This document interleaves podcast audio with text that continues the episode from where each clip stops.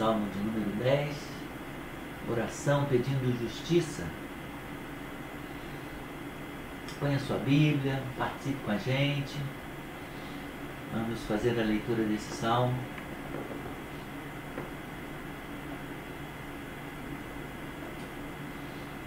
Porque, Senhor, te conservas longe? Por que te escondes nas horas da angústia? Com arrogância, os ímpios perseguem os pobres, que eles sejam apanhados nas ciladas que armaram. Pois o perverso se gloria da sua própria cobiça, o avarento maldiz o Senhor e blasfema contra ele. Em sua soberba, o perverso não investiga, tudo o que ele pensa é que Deus não existe. São prósperos dos caminhos dele em todo o tempo. Muito acima e longe dele estão os teus juízos. Quanto aos teus adversários, ele a todos trata com desprezo, pois lá no seu íntimo ele diz: jamais serei abalado. De geração em geração, nenhum mal me sobrevirá, é o que ele pensa. Sua boca está cheia de maldição, enganos e opressão. Debaixo da língua ele tem insulto e maldade. Põe-se na tocaia ou de tocaia nas aldeias, trucida os inocentes nos lugares ocultos, seus olhos espreitam o desamparado. Ele se põe de emboscada como o leão na sua caverna. Está de emboscada para enlaçar o pobre. Apanha-o e arrasta e o arrasta com a sua rede. Abaixa-se, rasteja, nas suas garras caem os necessitados. Diz ele no seu íntimo: Deus se esqueceu, virou o rosto nunca verá isto. Levanta-te, Senhor. Ó Deus, erga a tua mão. Não te esqueças dos pobres, porque o ímpio despreza Deus dizendo-nos, porque o ímpio despreza Deus, dizendo no seu íntimo que Deus não lhe pedirá contas.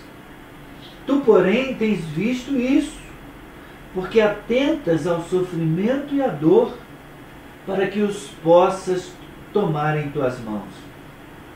A ti se entrega o desamparado, tu tens sido o defensor do órfão. Quebra o braço do perverso e do malvado Pede contas da sua maldade até que a descubras de todo. O Senhor é eterno. Da sua terra somem as nações. Tu tens ouvido, Senhor, o desejo dos humildes.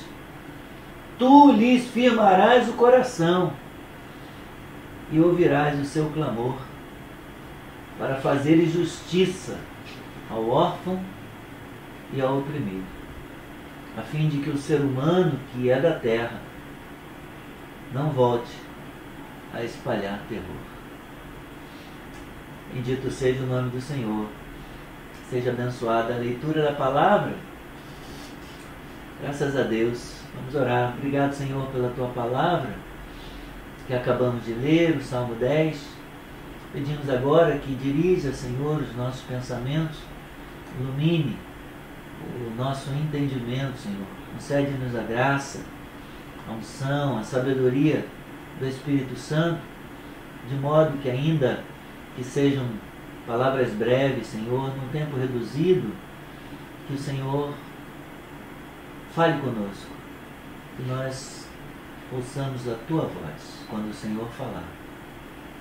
Sejamos abençoados por ti nesta noite. Em nome de Jesus. Glória a Deus. Glória ao nome do Senhor. O Senhor seja engrandecido. Alguma vez você já orou pedindo pedindo a Deus para fazer justiça? Hoje? Ontem? Tem feito isso muito durante esses últimos dias? Ó oh, Deus, faz justiça. Ó oh, Deus, defende a minha causa. Ó oh, Deus, quebra o orgulho. Se você alguma vez clamou por justiça, pediu a Deus que fizesse justiça, então você fez coro com, com o salmista é, na composição desse cântico do Salmo 10. Porque aqui o cantor sagrado ele tem muitos questionamentos e ele apresenta a Deus alguns porquês em sua oração. Por quê? Por que, Senhor, te conservas longe? Por que te escondes? Nas horas da angústia, ele inquire de Deus, ele pergunta a Deus nos versículos 1 e 2. No versículo 13, ele pergunta para Deus sobre os ímpios. Por que o ímpio despreza Deus? Dizendo no seu íntimo que Deus não lhe pedirá contas. Por que, que as pessoas perversas se comportam dessa maneira, como que ignorando a Deus, desprezando Deus, e como se nunca tivesse que dar contas a Deus da sua vida. Já se fez esses, esses e outros questionamentos, tipo, por que Deus fica em silêncio quando eu mais preciso que Ele fale? Por que Deus não responde? Os questionamentos que eu faço, as perguntas que eu lhe faço. O salmo, embora inicie com uma queixa, né, ele começa fazendo suas queixas ao Senhor, nos versículos 1 e 2, e também no versículo 13 ele está se perguntando por que, que as pessoas desprezam Deus e, e se comportam é como se não tivesse um dia de juízo, um dia de acerto de contas. Embora inicie com queixas, o salmo termina termina com confiança. Ele tem confiança que Deus, Deus é eterno. Os homens são passageiros. Os homens são temporais. Tem um tempo de vida, mas Deus Deus existe por toda a eternidade. Deus é eterno. E as nações um dia, todas as nações um dia, desaparecerão. Tens ouvido, Deus tem ouvido o desejo dos humildes e firmará o coração e ouvirá o seu clamor. Deus firmará o coração dos humildes e ouvirá as suas orações ouvirá o seu clamor. Deus fará justiça aos fracos, aos órfãos, aos oprimidos, aos desamparados. Para o cantor sagrado, o poeta, parece que Deus se esconde de tempos em tempos. Parece que Deus se esconde nos tempos da angústia nos tempos de aflição, Jó, ele também, ele também teve esse, esse sentimento nos dias da sua dor, nos dias do seu sofrimento. Lá no capítulo 13 do livro de Jó, no versículo 24, nós lemos: Por que escondes o teu rosto e me consideras teu inimigo? Jó pergunta para o Senhor. Por que tu me consideras teu inimigo e escondes o teu rosto de mim? Ele se sentia tão longe de Deus, tão desamparado. Ele sentia Deus tão distante. Embora, queridos, o cantor cristão, o salmista, o poeta, também pareça um homem que nunca obtém resposta para os seus porquês. Ele confia em Deus, ele confia inteiramente em Deus. mesmo assim, mesmo assim, ainda assim, mesmo sem resposta para os seus porquês, mesmo parecendo que Deus fica distante, que Deus se afasta de nós, está longe nos tempos da angústia, apesar disso, ele tem confiança em Deus. Ele confia em Deus. Ele confia no mover de Deus, no agir de Deus, na resposta de Deus às suas orações. Embora o dia da angústia ainda possa, perdão, o dia da justiça, embora o dia da justiça ainda possa pertencer ao futuro, nós sabemos que um dia Jesus Cristo vai voltar e vai consumar a sua obra e vai consumar definitivamente o seu reino. E nós teremos as nossas lágrimas enxugadas e nós habitaremos com Ele para sempre, e lá o pecado não vai entrar, lá não haverá dor, não haverá luto, não haverá choro, não haverá morte, não haverá tristeza. Lá nós vamos desfrutar definitivamente da presença consoladora, confortadora do eterno Deus, embora esse dia da justiça ainda pertença ao porvir, pertença ao futuro, na consumação dos tempos, na vinda de Jesus Cristo, a promessa de encorajamento na palavra de Deus, em especial nesse salmo, ela está no presente. Se nós olharmos para o Senhor, se nós recorrermos a Ele, se nós colocarmos a nossa confiança em Deus. Mas como? Como podemos confiar em Deus agora? Se ainda vemos a opressão reinando, se ainda vemos a injustiça campeando por todos os rincões, por todos os cantos dessa terra. Nós podemos confiar em Deus agora, nesse tempo que se chama hoje, no tempo presente, por causa de Cristo, por causa do Senhor Jesus Cristo. Irmãos, como cristãos que somos, nós sabemos que Deus, Deus ama tanto o necessitado. Como, como o salmista diz aqui no versículo de número 12, ele, ele clama porque ele crê, ele confia no Deus que pode levantar-se, no Deus que pode erguer a mão, brandir a sua espada. Levanta-te, Senhor, ó Deus, ergue a tua mão. Não te esqueças dos necessitados. Deus não se esquece dos necessitados. Ele ama os necessitados.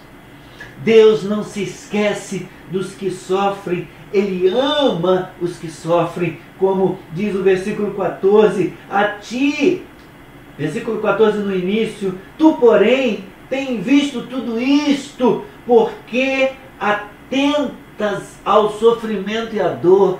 Deus está atento ao sofrimento, Deus está atento à nossa dor, Deus está atento à tristeza, Deus está atento.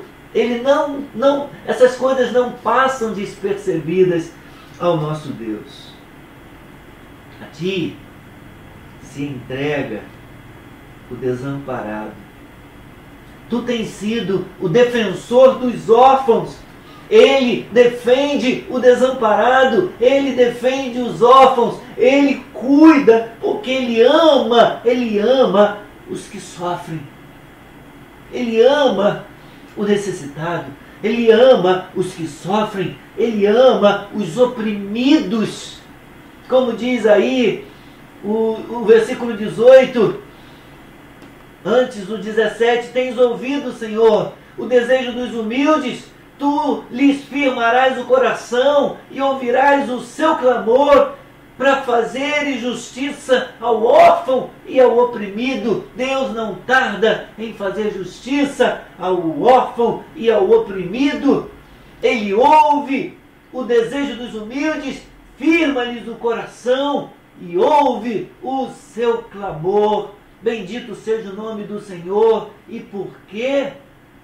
Porque Ele mesmo, Jesus Cristo, nosso Senhor, nosso Salvador, se tornou literalmente um, um desses necessitados, um com eles, um desses que sofrem, um com eles, um desses oprimidos, um com eles, porque ele também sofreu, ele também sofreu a opressão, como diz o profeta Isaías, lá no capítulo 53 da sua profecia, Isaías 53, quando ele diz, falando a respeito daquele que viria, referindo-se a Cristo, era desprezado e o mais rejeitado entre os homens, homem de dores e que sabe o que é padecer, e como um de quem os homens os homens escondem o rosto, era desprezado e dele não fizemos caso. Certamente ele tomou sobre si as nossas enfermidades e as nossas dores levou sobre si, e nós o considerávamos como aflito, ferido de Deus e oprimido. Mas ele foi traspassado pelas nossas transgressões e esmagado por causa das nossas iniquidades. O castigo que nos traz a paz estava sobre ele, e pelas suas feridas fomos sarados. Todos nós andávamos desgarrados como ovelhas, cada um se desviava pelo seu próprio caminho, mas o Senhor fez cair sobre ele a iniquidade de todos nós. Ele foi oprimido e humilhado, mas não abriu a boca, como cordeiro foi levado ao matadouro e como ovelha muda diante dos seus tosqueadores, ele não abriu a boca. Pela opressão e pelo juízo, ele foi levado da sua linhagem. Quem se preocupou com ela? Ele foi cortado da terra dos viventes. Ele foi ferido por causa da transgressão do meu povo. Meu querido irmão, minha querida irmã, como cristãos nós sabemos, nós sabemos que Deus ama, Deus ama, Deus ama tanto o necessitado, tantos que sofrem, tanto os oprimidos, que Cristo literalmente se tornou um destes, se tornou um com eles, se tornou um de nós.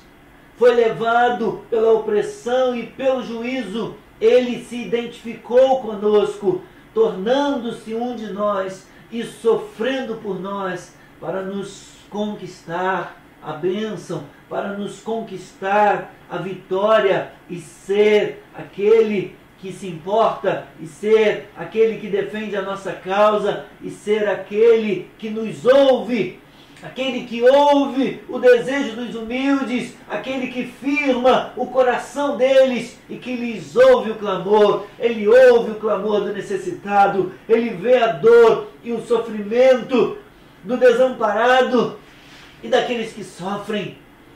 Ele ele conhece as nossas lágrimas. Ele está conosco. Nós podemos contar com a sua defesa. Entregue-se, entregue-se a Cristo. Entregue-se hoje, entregue-se agora a Cristo. Não apenas entregue a Ele sua tristeza, não apenas entregue sua dor e seu sofrimento a Ele, não apenas entregue o seu drama para Ele, entregue-se. Entregue-se a Cristo hoje. Entregue-se a Ele nesse dia. Deixe que Ele viva em você. Deixe que Ele lute por você. Deixe que Ele te console, que Ele te conforte, que Ele enxugue as suas lágrimas. Deixe que Ele segure a sua mão. Defenda a tua causa. Ele sabe o que é sofrer. Ele sabe o que é ser tentado, porque ele foi tentado a nossa semelhança em todas as coisas. Ele vem e luta por nós. Ele tem trabalhado por mim e por você. Creia nele. Entregue-se a ele.